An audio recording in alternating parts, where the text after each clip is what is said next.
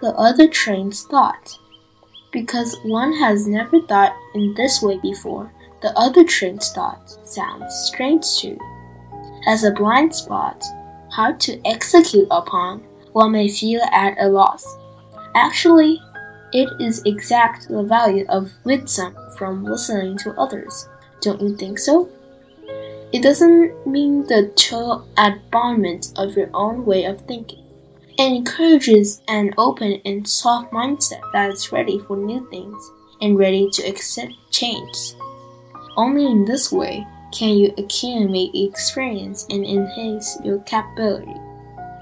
On the contrary, stubborn people are unwilling to change. Although things can be done either way, it is hard for them to improve.